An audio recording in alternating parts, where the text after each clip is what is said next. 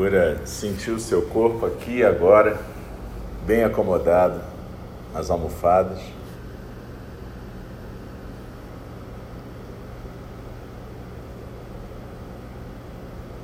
E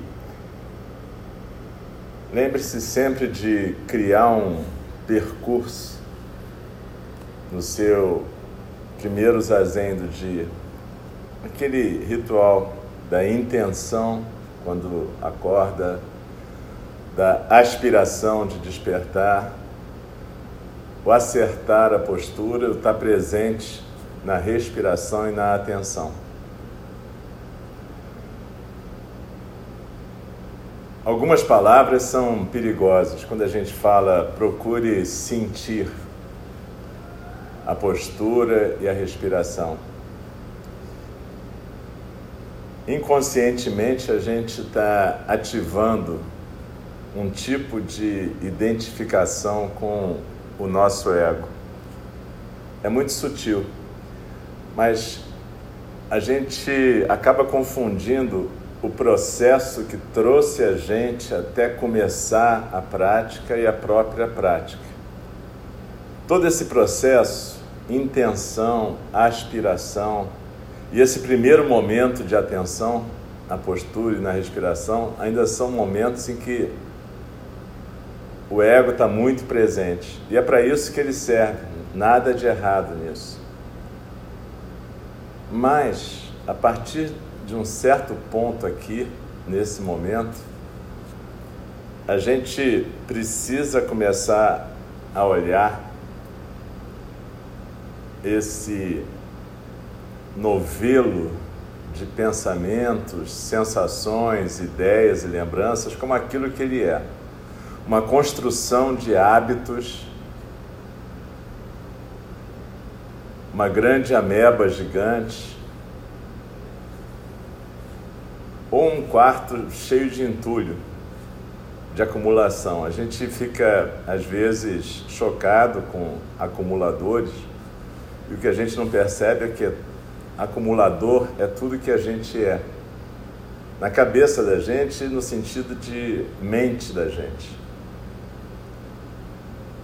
Algumas pessoas fazem isso nos seus quartos e casas, mas todos fazemos isso na nossa casa, no sentido da nossa mente. Somos todos acumuladores. E a gente não deixa nada sair. Então, procura não se identificar a partir de um certo ponto com esse novelo. Quando Dogen Zenji fala deixar cair corpo e mente, ele fala deixar cair todas essas ideias, sensações, sentimentos, essas identificações entre a gente e o que está acontecendo aqui e agora.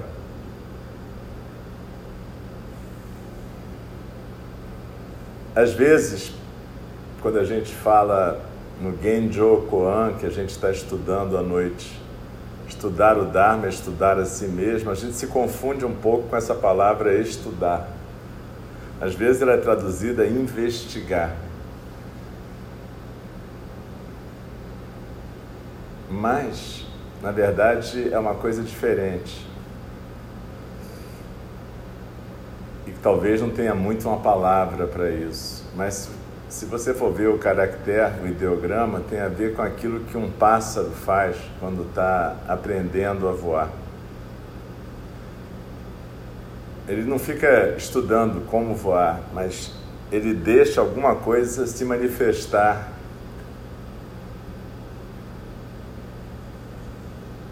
O que atrapalha o pássaro é o medo. E às vezes a mãe ou o pai tem que empurrar ele para fora do ninho para ele poder voar e aquela natureza básica, a natureza búdica de um pássaro se manifestar. Como diz Dogen Zenji, voando pelo infinito do ar. Então procura perceber que esse estudar o Dharma, estudar a si mesmo, tem a ver com esse libertar a natureza búdica que existe em cada um de nós. Deixar ela se manifestar, deixar ela alçar voo. E para isso a gente tem que pegar esses grumos de ego, essa coisa meio viscosa que é o ego da gente, simplesmente balançando, balançando, se mexendo para cá, para lá. Mas a nossa quietude na almofada faz com que esse pássaro bebê da natureza búdica possa aos poucos se manifestar. Então, cuidado com essa coisa de procura sentir, porque às vezes a gente está estimulando uma coisa muito egóica. Então aqui deixa cair corpo e mente na almofada, seja lá o que você puder viver como isso. E lembra, intenção, aspiração, postura, respiração, tentar organizar essa coisa egóica para o bem da prática, certíssimo. E depois deixar esse bolo, essa confusão neurótica, que é o ego, simplesmente tranquilo ali, sem ficar escarafunchando, se metendo no meio da acumulação.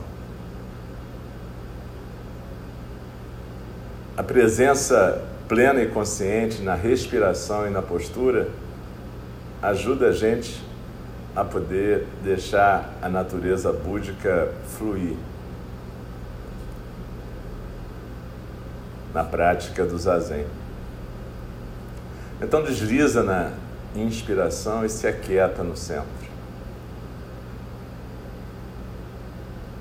Cada vez que a gente senta em zazen, se a gente vai fazendo isso, deixando isso acontecer, aos poucos isso vai acontecer em outros momentos e a nossa prática vai ficar mais contínua, menos fragmentada, menos quebrada. Cada vez mais vai ser mais fácil não ser dominado por esse novelo de maluquice que é o ego. E possibilitar a natureza búdica funcionar a maior parte do tempo. É isso que Dogen Zenji chamava de despertar. Por isso que ele chamava prática contínua de iluminação.